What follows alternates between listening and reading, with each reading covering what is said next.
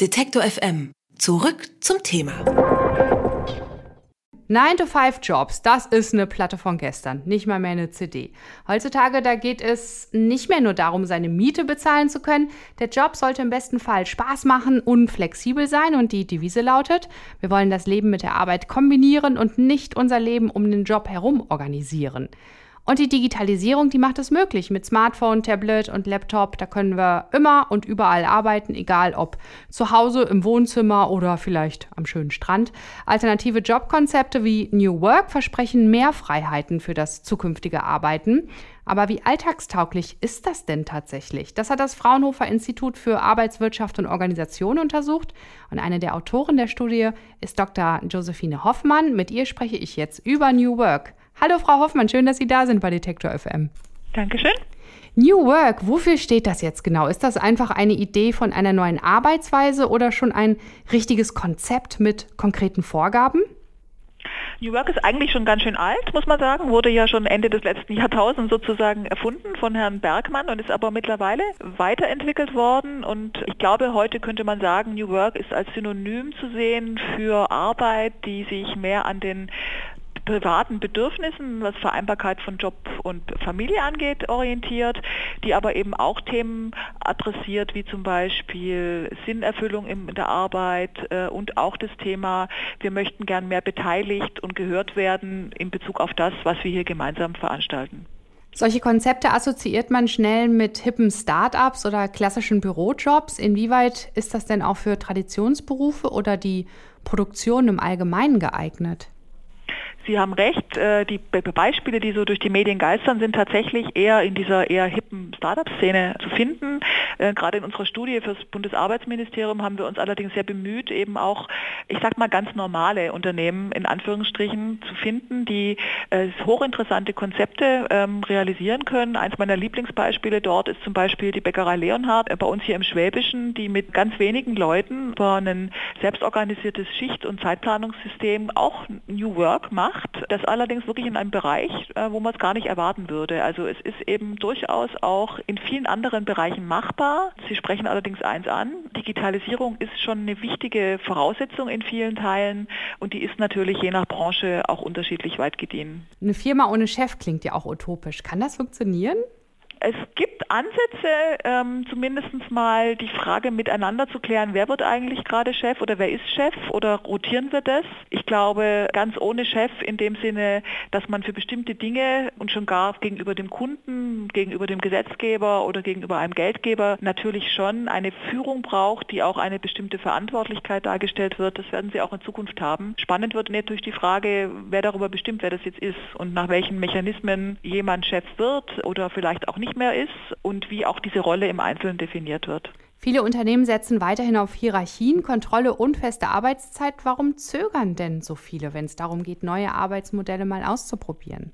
Na, man muss erstmal zur Ehrenrettung der Hierarchie schon sagen, das ist ja erstmal ein Organisationsprinzip, das sehr alt ist und das natürlich auch sehr, sehr viele Vorteile hat. Hierarchie ist jetzt ja auch nicht unbedingt negativ, sondern es hat viel mit Geschwindigkeit, mit Klarheit, auch mit Nachvollziehbarkeit zu tun. Und so gesehen ähm, ist das immer eine Frage, wo, wofür man wirklich welche Organisationsprinzipien umsetzt. Warum zögert man? Ich denke, klar, wir sind alle schon sozialisiert, ich sag mal in, in Arbeitsumgebungen und äh, Themen, die eher klassisch organisierte, eben auch vorwiegend hierarchisierte, feste Vorgaben eigentlich nach vorne stellen. Und wir stellen alle fest, dass jetzt eben das sich nach allen Ecken ein bisschen ausfranst. Ne? Also die mhm. Arbeitszeiten mhm. werden flexibler, die Arbeitsorte werden flexibler. Aber wir merken natürlich schon auch, dass ähm, das jetzt auch nicht für jeden eine, eine geeignete Sache ist. Wir erleben in vielen Projekten mittlerweile zum Beispiel auch, dass Leute sagen, ich, ich will es nicht, ich will eine klare Trennung haben zum Beispiel von Arbeit äh, und Privatleben. Also das ist schon etwas, was was jedem gleich gut gefällt. Sie haben mich gefragt, warum zögern die Unternehmen. Mhm. Es hat eben viel mit, mit einer sehr gelebten Kultur zu tun und einer äh, Gewöhnung einfach auch an Prinzipien, die sie nicht von heute auf morgen einfach über Bord schmeißen können. Und sie haben eben, wie zum Thema Hierarchie schon kurz erwähnt, durchaus in Teilen auch wirklich ihre Berechtigung. Wie beim New Work, wo man dann selbst entscheiden kann, wann und wo man arbeitet. Das klingt für viele verlockend, für einige nicht, aber für viele schon. Und das bedeutet aber auch dann mehr Verantwortung auf die Mitarbeiter auszulagern, ne? was dann wiederum zu mehr Stress und äh, Selbstausbeutung führen kann. Könnte das eher eine negative Strategie der Arbeitgeber auch sein? Also ich glaube nicht, dass das als Strategie ein Ziel ist, das damit verfolgt wird. Ähm, mhm. Das glaube ich jetzt nicht, aber ich, Sie sprechen auf jeden Fall einen richtigen Punkt an, dass äh, Mitbestimmung, dass mehr oder halt Mitorganisation und mehr Selbstverantwortlichkeit eben auch was abfordert. Und das ist auch genau das, was wir erleben. Es muss mehr diskutiert werden möglicherweise, es muss mehr besprochen werden, es muss, es ist klarer vielleicht auch, wer welche Verantwortlichkeit hat oder wer derer nicht nachkommt. Denken Sie an agile Arbeitsprinzipien. Das ist schon etwas, was die andere Seite Seite ist. Ich sehe das nicht unbedingt negativ, aber ich glaube, solche Themen funktionieren halt auch nicht im Sinne eines Rosinenpickens. Wir suchen uns nur die schönen Sachen aus. Alles andere wollen wir bitte gleich behalten. Solche Themen haben schon immer mehrere Perspektiven, die man im Auge haben muss. Und was mir gerade noch einfällt, so bei New Work, ich weiß nicht, ob es dazugehört, aber kommen da auch mehr Werte hinzu? Sowas wie, dass man sich mehr miteinander unterhält, Wertschätzung, dass die einen großen Platz in der Arbeitswelt wiederfindet und dass man mehr Acht gibt aufeinander? Weil ich habe so das, das Gefühl, ist, ja. so im Alten mit den Hierarchien, und es wird so und so gemacht, dass viele Menschen auf Arbeit gar nicht gesehen werden und teilweise auch ihr Stress wird nicht gesehen, sie werden nicht ernst genommen.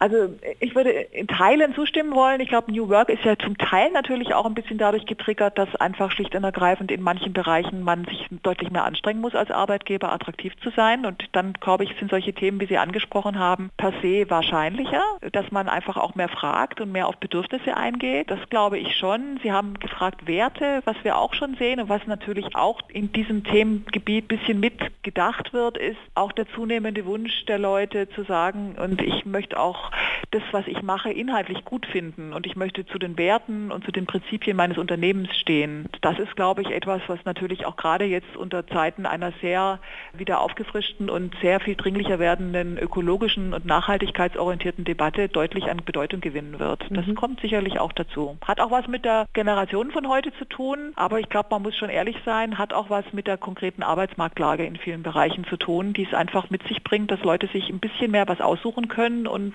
Unternehmen etwas mehr sich anstrengen müssen, auf das zu hören, was sich die Leute so vorstellen. Wie werden wir in Zukunft arbeiten? Konzepte wie New Work versprechen mehr Freiheiten für das zukünftige Arbeiten. Wie alltagstauglich dieses Konzept ist, darüber habe ich mit Josephine Hoffmann vom Fraunhofer Institut für Arbeitswirtschaft und Organisation gesprochen. Herzlichen Dank für dieses Gespräch. Sehr gern. Alle Beiträge, Reportagen und Interviews können Sie jederzeit nachhören im Netz auf detektor.fm.